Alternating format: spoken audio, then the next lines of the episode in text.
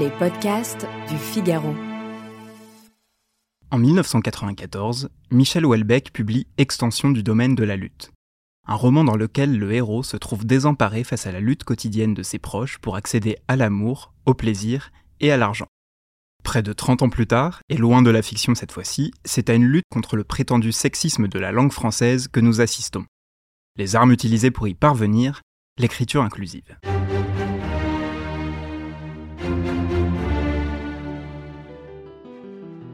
Bonjour et bienvenue dans Le Moment des mots, un podcast dans lequel nous vous décryptons l'actualité de la langue française. Je m'appelle Dorian Gorlier et je suis journaliste au Figaro. Je m'appelle Alice Develay et je suis journaliste au Figaro.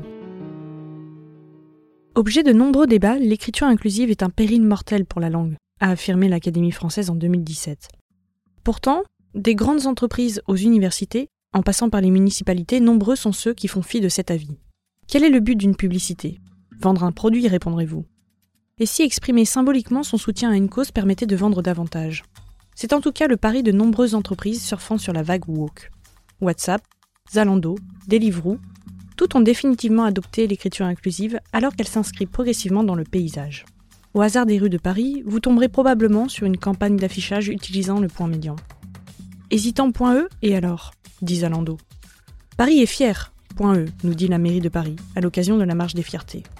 Poussez les portes de l'hôtel de ville et vous contemplerez même le nom de conseiller.e.s en lettres d'or sur des plaques commémoratives. On observe également l'usage de l'écriture inclusive sur le site de nombreuses villes, mais également dans leur journal, leur règlement intérieur ou leur communiqué. Et cela en fonction de la couleur politique des élus qui parfois voient leur positionnement remis en question. C'est ce qui s'est passé le 15 mai dernier à Courbevoie, dans les Hauts-de-Seine, où une community manager a titré la newsletter de la ville prêt.e.s à enchanter vos soirées, avant que sa hiérarchie ne lui remonte les bretelles et qu'elle renvoie le courriel dans un français standard. Qu'à cela ne tienne, un point médian peut en cacher un autre. L'écriture inclusive réduit le français à un usage purement politique, militant, et il faut en avoir conscience. Les médias, eux aussi, y ont recours. Certains quotidiens nationaux dans un premier temps.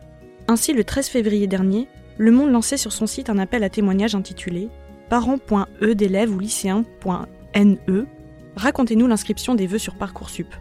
Pas simple. Mais aussi de nouveaux médias en ligne. C'est le cas de Nouvelles Écoutes, une plateforme de podcast créée par la journaliste féministe engagée Lorraine Bastide, elle-même auteure de plusieurs essais dont Futur.es. Un ouvrage qui montre le recours progressif à cette graphie dans le monde de l'édition. 21 avril 2023, dix ans après le vote de la loi sur le mariage pour tous, Rosane Le Carboulec publie Les Humiliés.e.s.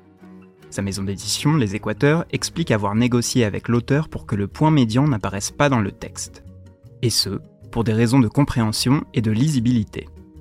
Un argument qu'a récemment plus ou moins fait valoir Sylvie Rotaillot, ministre de l'Enseignement supérieur, en réponse à diverses polémiques nées de l'imposition de l'écriture inclusive dans des devoirs, ainsi qu'à sa présence dans des cours ou des sujets de partiels à l'université.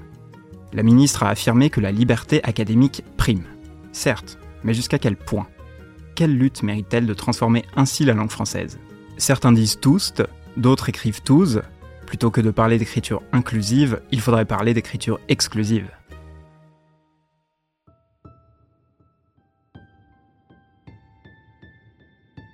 Merci de nous avoir écoutés. Cet épisode a été monté par Astrid Landon. La prise de son a été faite par Louis Chabin. Retrouvez tous nos podcasts sur le Figaro.fr et vos plateformes d'écoute préférées.